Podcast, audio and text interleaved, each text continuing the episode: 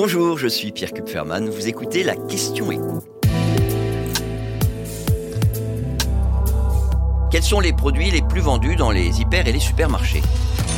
L'Institut Nielsen, qui suit les ventes de la grande distribution, a fait le point à fin juin. Depuis le début de l'année, c'est la bouteille de Ricard de 1 litre qui arrive en tête. Alors, c'est pas une surprise, ça fait des années que c'est le cas. On parle en chiffre d'affaires évidemment et pas en volume parce que en litres, c'est euh, Cristalline qui arrive largement en tête. Euh, le pack de 6 bouteilles de 1 litre et demi pour être précis. Ce pack, il est même deuxième du classement en chiffre d'affaires. En chiffre d'affaires généré toujours dans les grandes surfaces. Il faut d'ailleurs souligner que, d'une façon générale, ce sont les, grands formats qui se vendent le mieux. Et donc, qui arrive en troisième position?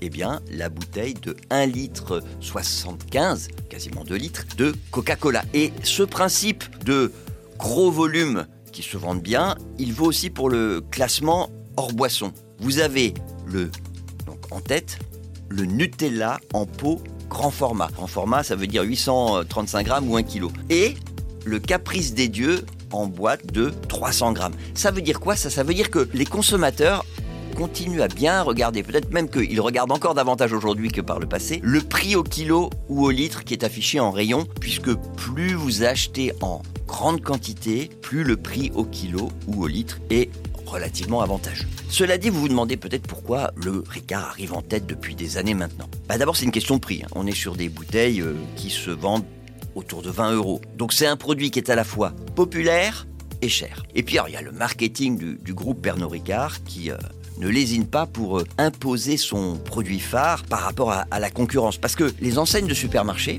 dans lesquelles on trouve ces bouteilles, elles essayent vraiment de, tailler des croupières euh, avec leur propre marque euh, d'apéritifs anisés. Et tout le monde y, met beaucoup d'argent. Et le résultat de, cette guerre, qui est aussi une guerre des prix, ben, c'est que ça tire vers le bas le, prix de toutes les bouteilles. On, on, on est sur un rayon où en moyenne, par rapport à l'année dernière, les prix ont baissé de 1,4%. Des prix qui baissent dans les rayons des supermarchés, franchement, aujourd'hui, c'est très très rare. Il y avait d'ailleurs, euh, dans le classement dont on a parlé, les, les cristallines, le pack de 6 bouteilles de cristalline, lui, il était resté à peu près au même niveau. Il n'avait pas augmenté, il n'avait pas baissé pendant des années en fait. C'est un peu le, credo du groupe qui est propriétaire de, cette marque, un groupe familial, c'est de ne pas augmenter, de rester autour de 1 euro le pack. Et puis là, le prix de l'énergie qui s'est envolé, les transports qui coûtent beaucoup plus cher, le, plastique, le PET recyclé qui est utilisé pour les bouteilles, il avait trop augmenté et, et le groupe a été contraint de revoir ses prix à la hausse. Alors on est sur une hausse importante par rapport à l'année dernière, plus 9%. Mais le PDG dit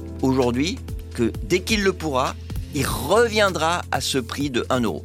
On verra s'il pourra tenir parole.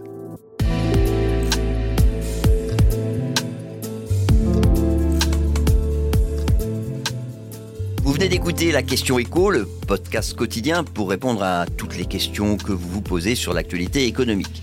Abonnez-vous sur votre plateforme préférée pour ne rien manquer et pourquoi pas nous laisser une note ou un commentaire. À bientôt.